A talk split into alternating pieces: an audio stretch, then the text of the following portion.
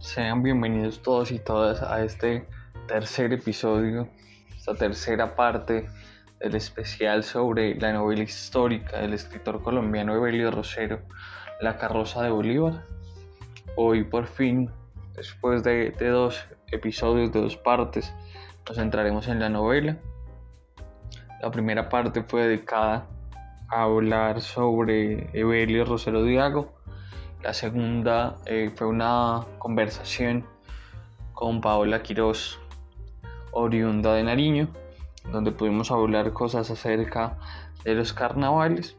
Y hoy por fin eh, nos meteremos eh, en la novela. Así que sean bienvenidos a este nuevo episodio. Empezar diciendo que la novela es quizá un tanto voluminosa, tiene 435 páginas en esta edición de la editorial Planeta.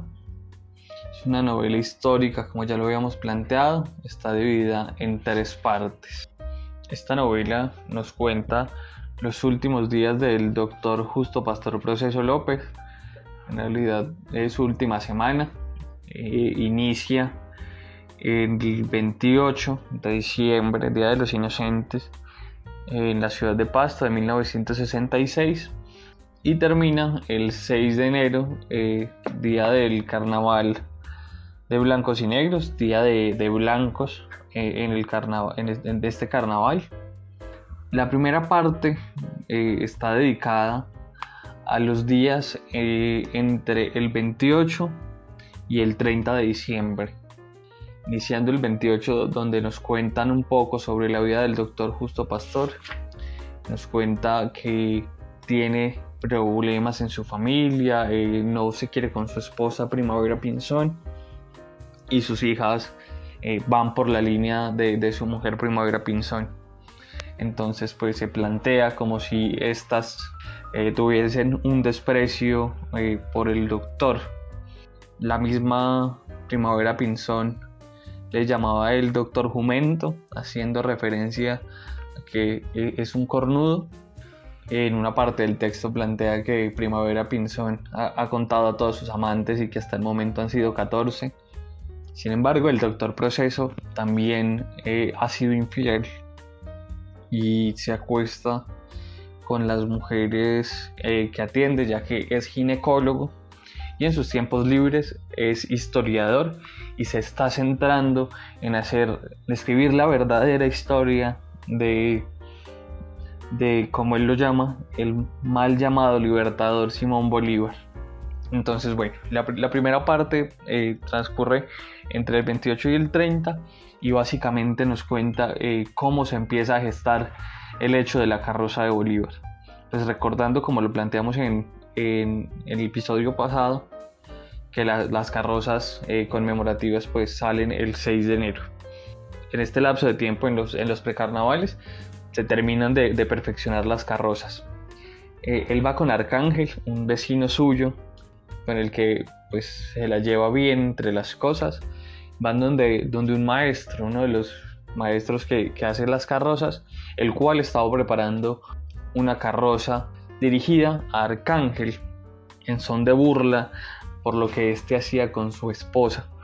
Sin embargo, el doctor Justo Pastor reconoce que eh, esta carroza tiene un parecido muy muy grande con, con el libertador Simón Bolívar. Entonces, eh, después de una serie de problemáticas que se tienen allí, entre el, maestro que está construyendo la carroza y, Arcángel, el doctor Proceso les propone a, los albañiles eh, estar esa carroza. Estar no una carroza sobre Arcángel, sino sobre Simón Bolívar, que contenga la historia que se oculta sobre Simón Bolívar. Entonces, pues plantean las traiciones, las veces que huyó, los asesinatos que cometió y centrándose eh, en, su, en la campaña eh, de independencia en Pasto, incluyendo allí la Navidad Negra, entre otras cosas. Él describe a, a, Simón Bolívar de una manera eh, muy específica, pues trata de desmitificarlo. O sea, hay que entender que cuando se crean mitos sobre personas, cuando se diosifican estas personas, pues se plantean como eh, personas súper altas y, y pues con características un tanto alejadas de la realidad. Eh, entonces el punto es también al describirlo empezar a, bajar estas cosas. Entre eso que eh, en muchas partes hace referencias muy interesantes acerca de Pasto, por ejemplo cuando plantea la historia de una broma impecable en Pasto, cuya historia se forjaba de bromas, ya militares o políticas o sociales, de camo o de calle, ligeras como plumas, pesadas como elefantes. Y pues evidentemente haciendo relación a la Navidad Negra. Y pues al momento de, tratar de describir, la primera vez que describe un poco a, Simón Bolívar, eh, lo plantea así.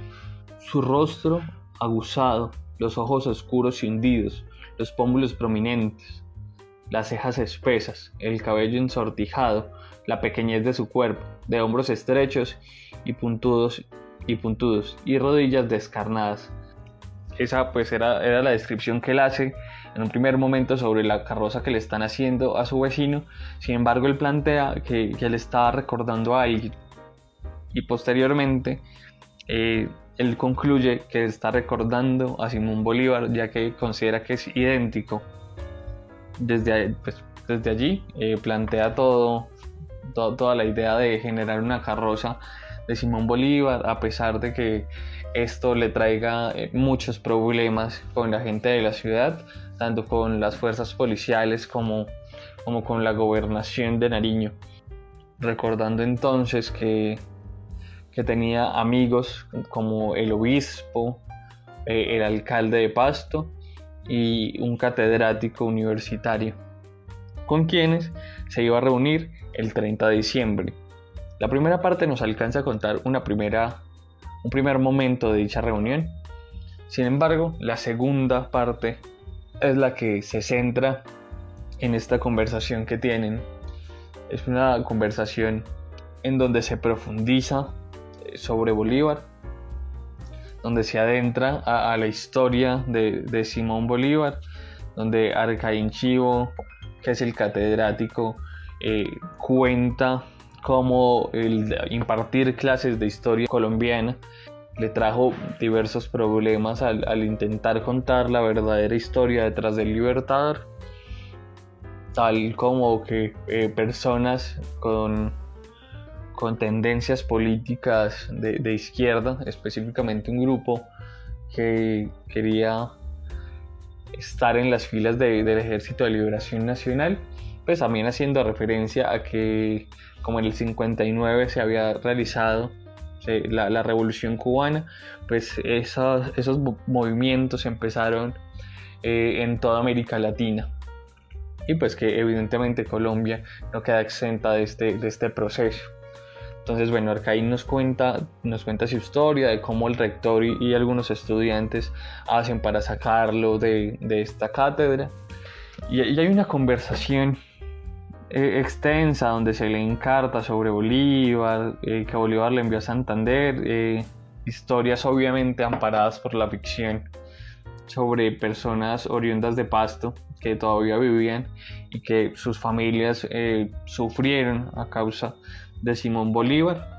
La verdad no quiero profundizar mucho porque siento que es, la parte más importante del libro y que plantear exactamente lo que, lo que se dice mm, arruinaría un tanto el texto.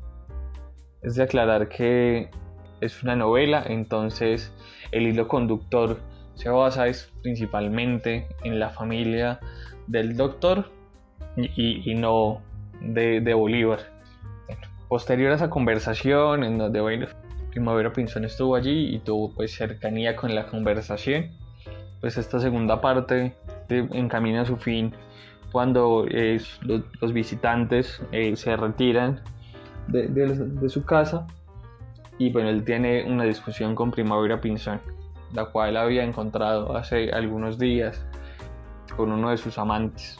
lo cual pues le afectó mucho, ya que eh, él estaba acostumbrado, por decirlo de alguna manera, a que los amantes de su esposa fueran personas jóvenes y se, encontró, se la encontró con el general Aipe, que era también un señor como él. Bueno, posterior al, altercado, pues ya eh, pasa a ser el 31 de diciembre y ahí inicia la tercera parte. La tercera parte es muy interesante porque se adentra un poco más en, en el grupo de estudiantes que tuvo Arcaín Chivo. Es donde se nos comenta que es un grupo de estudiantes con una tendencia de izquierda que están interesados en iniciar una militancia en, en la guerrilla del ELN y que, y que se unirían a una de las células urbanas, o bueno, formarían una de las células urbanas. Eh, algunos de ellos eh, pretendían, al terminar la universidad, viajar a Bogotá.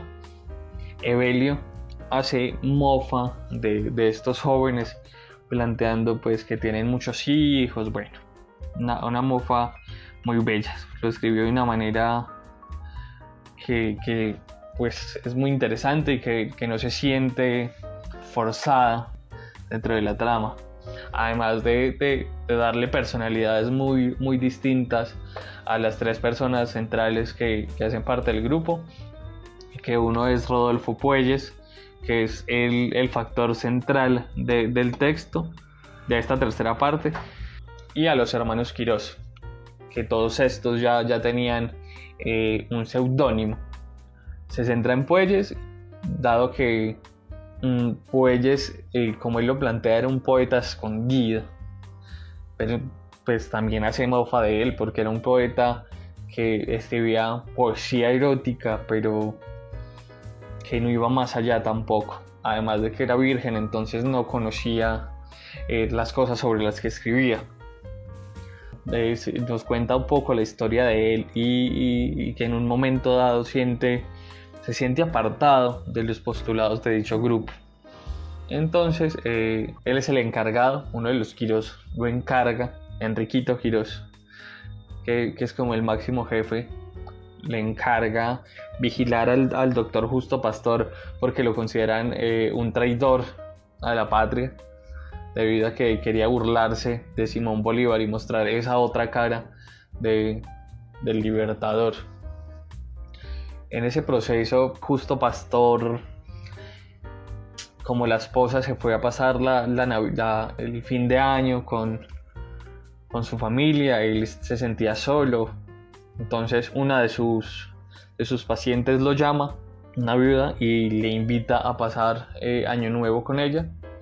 Sin embargo, él, lo piensa, al, inicio considera que no, y después eh, Arcángel le, invita a pasar el año nuevo con, su familia. Él también plantea que, no quiere estar allí. Sin embargo, define irse para donde la viuda y pues, pues debe seguirlo. Eh, por fin Justo Pastor es feliz, eh, allí pasa hasta el 4 de enero disfrutando con, esta viuda. Eh, mucha gente los criticaba, bueno, es una historia genial y que dentro del texto se, lee muy muy interesante. Y posterior a esto, pues ya empiezan los carnavales, se reencuentra con su mujer, eh, Rodolfo Puelles no ha, podido encontrar la carroza porque pues ese era el punto, seguirlo para encontrar la carroza de Bolívar que ya habían ocultado. Entonces Enriquito le, ordena a Rodolfo que empiece a acercársele y parezca un amigo de, Justo Pastor. Y esa parte es sumamente bella porque es, se combinan muy bien. O sea, la conversación que tienen sentados en un banquillo mientras están borrachos en un parque creo que le da mucho sentido a, esa parte de la obra y empieza a encaminarse a, lo que sería el final. Es una vaina bellísima, está basado en un texto de eh, el historiador y escritor Pastuso Sañudo sobre un texto que escribe eh, Carlos Marx sobre Simón Bolívar algunas cartas de Simón Bolívar también están al interior del texto y algunas cartas escritas por personas que estuvieron cerca a, a Bolívar. Esas son como las bases sobre las cuales se, se escribe la novela y se hace referencia a Simón Bolívar. Se necesita leer con una mirada un tanto crítica, pues reconociendo que Simón Bolívar no, no es esa figura histórica que nos han vendido durante todo este tiempo y que en realidad nos siguen vendiendo. Y, esa mirada crítica nos va a servir también para diferenciar qué es, lo, qué es lo ficcional y qué es lo real dentro del texto. Que en algunos apartados quizás se pueda ver eh, un tanto difuso la diferencia entre lo real y, y lo ficcional. Eso sería todo por esta tercera parte del especial sobre la carroza de Bolívar. Un libro súper recomendado que nos permite dar otras miradas a, la historia colombiana y a la historia de el mal llamado libertador Simón Bolívar. Espero les guste. Muchas gracias. Hasta luego.